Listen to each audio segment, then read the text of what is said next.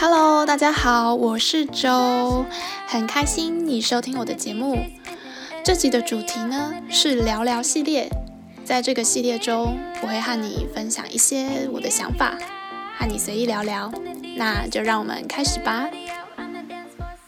Hello，大家好，今天想跟大家聊一聊最近追的剧。那以下内容都会爆雷，先跟大家说一声。嗯嗯，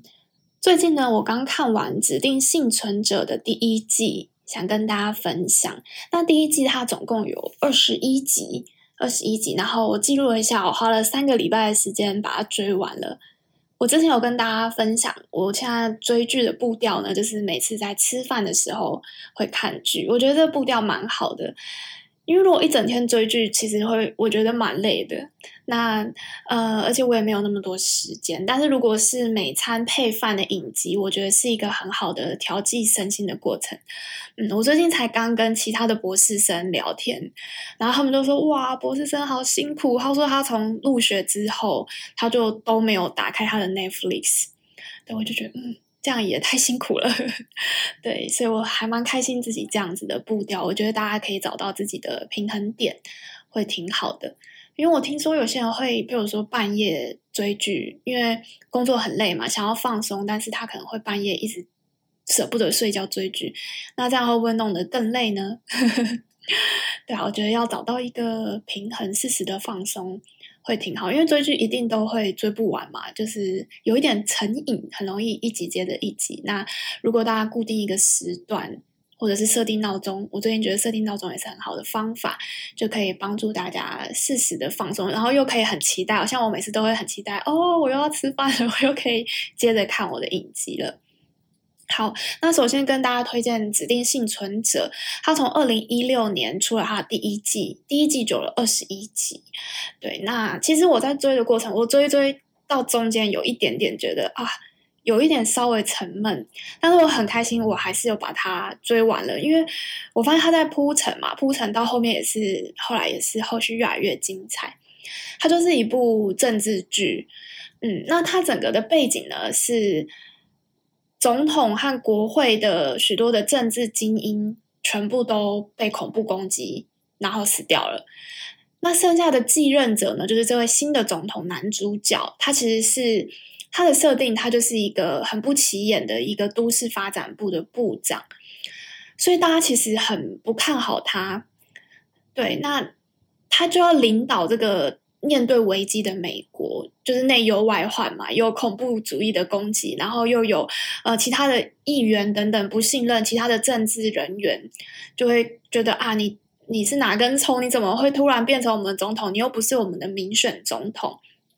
所以他其实是一个不被看好的角色。那他本身个性一开始又有比较呃优柔寡断一点，就是跟传统上那种。政治手腕比较强的人来讲，他没有经历过那些呃，这个类似类似这么多的政治呃的这个协商啊，negotiation 跟其他人角力的这个过程，他感觉是比较单纯的一块璞玉，然后就直接被上位，直接被丢到这个担任总统这样子的位置，嗯，那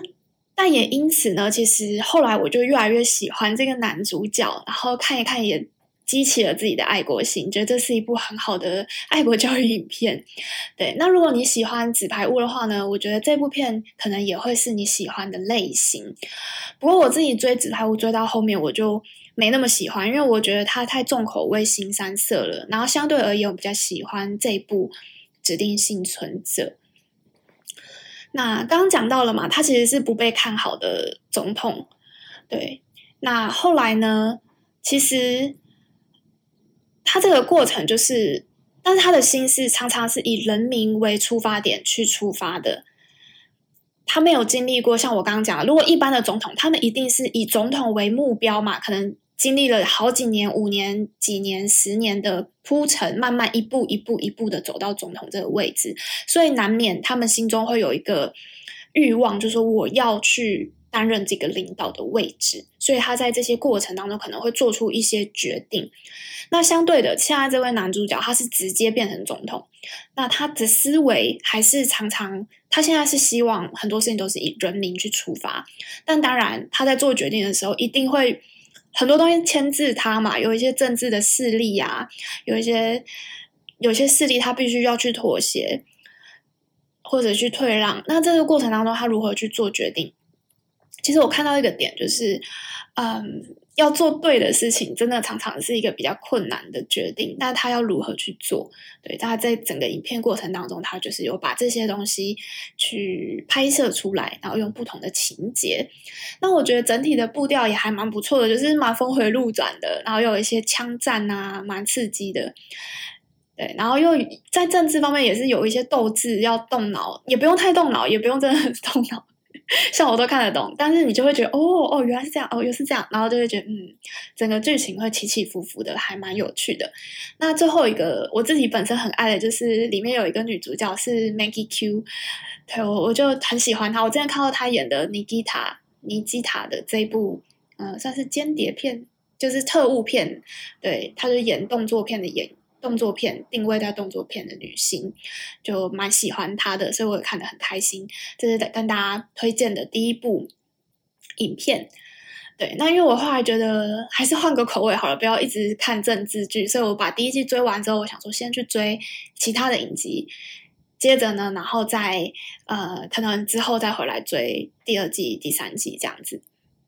好，接着第二部想推荐的影集叫做《女佣浮生录》，那它也是最近长剧 Netflix 排名的一部影集。那我选择打开它呢，是因为呃我很喜欢的 Podcast 股癌他推荐了这部片。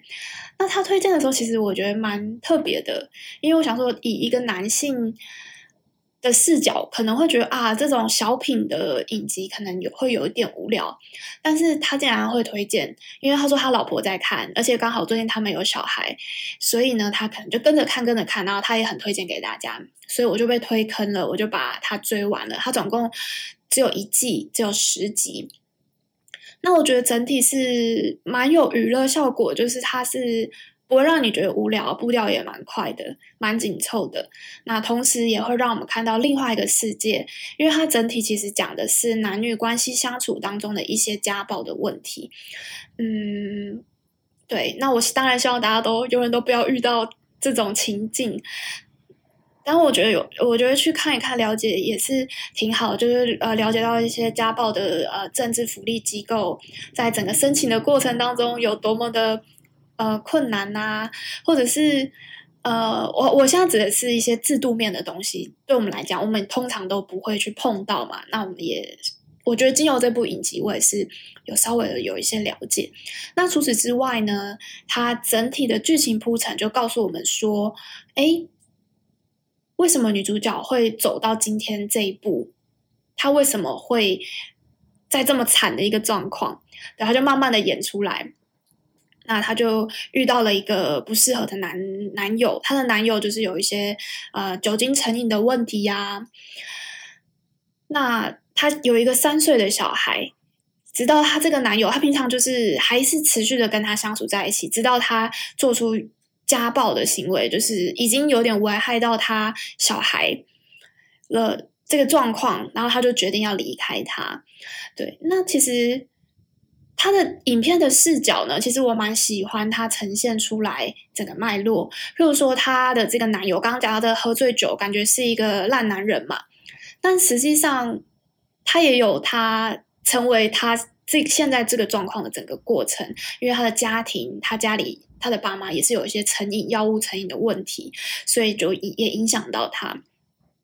那他其实并不是一直都是烂男人，可能他在百分之八九十他其实是正常的，百分之十可能是好男人，但是他就是会有百分之十，就是有一些时候他就会酒精成瘾，之后喝喝完酒就会做出一些脱序的行为、暴力的行为，让他变成一个烂男人。那我觉得只要有这样子的机会、这样的成分存在的男人，就是很危险的。对，因为你没有办法。知道他会做出什么事嘛？他就算你可以说他百分之九十都是很好很棒的男人，但他只要在百分之十变身，就像狼人满月就变身一样，他变身之后就会造成女主角呃的危险嘛，所以女主角就被他这样子的男人可以直接说就是拖累了，他就被他拖累了好久。他女儿已经三岁了嘛，所以至少三年。虽然他们刚开始一开始相处，我们在影片当中也可以看到他们有很多浪漫的。嗯，很文青的相处的过程，有很多很好美好的回忆。但是，就像我讲的，就算百分之八九十都是美好，只要这百分之十是很可怕的，是暴力的，是情绪威胁的，就会把这整段的呃感情互动的品质去下降。对，嗯，所以呢，这个呢，就是女主角不断想要脱离的情境。她要脱离这个男人，那这个脱离过程就是一步一步都是非常的辛苦，因为女主角她没有经济能力，所以她就是跑去当呃其他人的女佣。女佣的意思，她这边就是打扫，就是类似清洁妇啊，打扫家里、扫厕所等等，做这种工作去赚取微薄的薪水。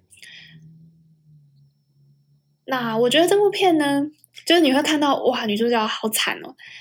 但是不止这样，你看到之后，你就会发现啊，惨还有更惨，会有更惨的事发生。怎么说？因为刚刚讲的她的那个男友，就会常常会爆炸，就是又粗暴，就造成她更惨。那除了这个之外，她妈妈也是一个不定时的炸弹，也常常在爆炸。对，那她妈妈本身就有她妈妈的一些呃情绪上的问题等等，所以女主角真的是非常非常的辛苦。那除此之外，我们可以看到这个女主角她在这整个影片过程，就是从很可怜的情境中爬出来的过程呢。其实她很重要的一个点是，她有慢慢的觉醒。怎么说觉醒呢？其实一开始哦，她去求助，她一开始还没有想要求助，她一直想靠自己的力量，但是真的不行，已经惨到不行，她才跑去接受政府的。救助，对，那他去接受政府的救助，他一开始还讲说：“哦，我好像来侵占别人的资源，因为我没有被家暴。”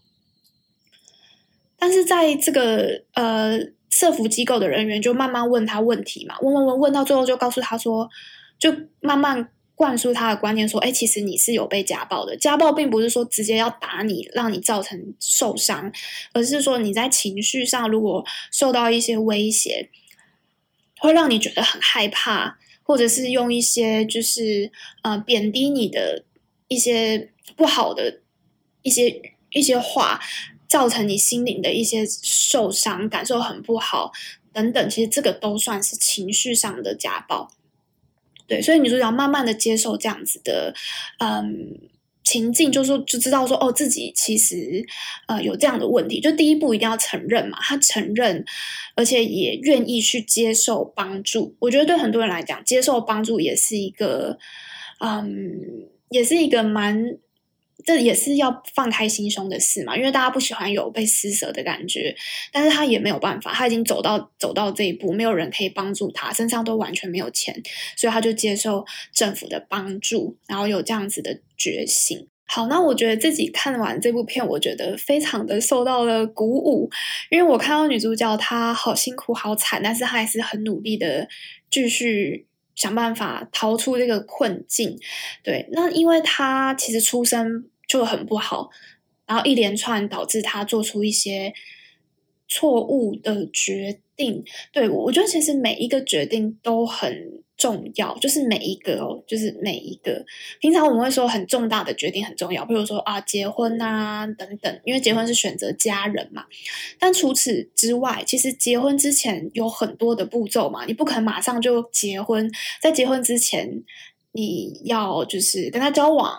对，然后选择你喜欢的男人，然后或者是你怎么样把你的心可以很信任的托付给他，这一点一点一点的决定，或者是你怎么。付出，然后呃，你在你们互动过程当中，你决定你要怎么愿意付出的程度，或是像在这个影片当中，这个女主角她一直不断的让她的男友去对她，比如说欺负她，或者是情绪勒索他，或是家暴他。如果他一直没有逃出去，就等于他其实是不断的妥协，不断的让步。那直到他终于决定要离开这个男人。这样的决定其实就带他走往不同的方向。嗯，所以其实我看这个故事，我觉得他呃一开始就是是蛮辛苦的，就是他的他的背景、他的出身、他的爸妈、他的家世背景就没有那么的好，然后导致他可能遇到了一个也不是很适合他的男人。那但是呢，经由他整个脱胎换骨的过程，觉得非常的励志。对，但当然，这脱胎换骨很不容易，因为我刚刚讲，他身边有好多不定时的炸弹，一直会爆炸，再加上他自己本身，他还没有办法脱跳脱出他旧有的思考的模式嘛，所以这个过程他是不断的，比如说他前进了两步，后来退后了一步，或是前进了三步，退后了五步，或是一个大倒退，几乎跌在地上起不来。但最后，因为身边还是有很多人的帮助鼓励，再加上他有一个动力，是希望让他的女儿好。他有一个小孩嘛，他希望他女儿不要跟他一样，不要在这样子家暴的环境当中长大。因为这样子的动力，他就一步一步的爬出他这个很悲惨的这个命运，整个转变了。所以我觉得它是一部。非常励志的影片。那看完之后，我自己反思我自己的生活，我觉得真的就没有什么任何好抱怨的事情。很多小挫折都不是什么大事，对，就只是生生命中会遇到的一点呃小小的考验，就过了就过了。然后就算很多时候表现不如预期，那也也没关系。对，我觉得很很多时候我们不像。因为影片当然是很强烈的嘛，很有戏剧效果的拍出一些东西，但是跟我们生活当中做个对比之后，我觉得还是会有一种呃替代性的效果，或是一种比较性的效果。就比较完之后，就发现嗯，就很多事情都没什么大不了的。嗯，当然我指的是一般的事啊，当然像呃一些很重大的压力事件，譬如说嗯。战乱啊，大环境的战乱啊，死亡的威胁啊，等等。像其实，因为我在美国这边嘛，一年多了，其实我认识的人，很多人都都有得到过 COVID。其实我我认识的没有很多，但是都已经有，它已经是一个普遍，就像感冒一样的的这个流行的状态。像我之前做一个问卷做调查，对大学生做调查，他们就有说，大概三分之一的人都有得过 COVID。对，而且我们学校之前就是一天的感染，一个礼拜的感染人数就大概是几千人，几千人，就是比例其实也算蛮多的。那我最近听到一个朋友他分享的故事，说他认识一个朋友，他很惨，他的家人哦，他所有的家人，他爸、他妈妈和他的兄弟姐妹，全部因为 COVID 就过世了。对，像这种，就真的是很很重大的挫折跟的事件，对不对？这样子才，我觉得。嗯，就类似重要亲人的离世，或者是亲密关系、亲密关系的一个重大的转变，或是一些身体的疾病啊，或是财务的困难，或者突然失业等等，这是比较重大的一些压力事件。那除了这些以外，可能有些我还没有我没有概括在里面。但除了这些以外，很多事情，其实我觉得大家多看看、多比较之后，就真的其实真的没有什么大不了的。但是我们常常会陷在里面出不来，所以我觉得看一下这种影集，其实我觉得是很好的一个呃替代性的一个娱乐方式，在这边推荐给大家。好，那因为我这边把《女佣浮生录》追完了嘛，然后我决定我下一步 要来追一下《鱿鱼游戏》。怎么说呢？其实我觉得大概大部分人都追追完了吧。对，那。他他非常红嘛，那我原本也是觉得还好，因为那个题材题材我本身觉得还好。然后我身边一些朋友啊，其实大家都会问啊，你没有看过吗？什么什么？然后我就觉得哦，好，就是听他们讨论一下，也没有特别觉得怎么样。然后我听很多 podcast 也都有讨论嘛。但是后来呢，最近又我去一些美国朋友家，然后直到美国朋友都到处一直在问说，哦，我们看了鱿鱼游戏什么什么，我都突然觉得说。身为一个亚洲人，我觉得我还是跟上这一波流行好了，所以我可能会把它追完。对，我最近看了一集，觉得还还 OK 这样子，那之后可能慢慢的会把它追完这样子。好，那今天的节目就跟大家分享到这里喽，我们下期见，拜拜。嘿，很开心你把节目听完了。如果你喜欢我的节目，欢迎您订阅我是周这个 podcast，也欢迎您邀请您将这个节目分享给你身边的亲朋好友。那我们就下集见喽，拜拜。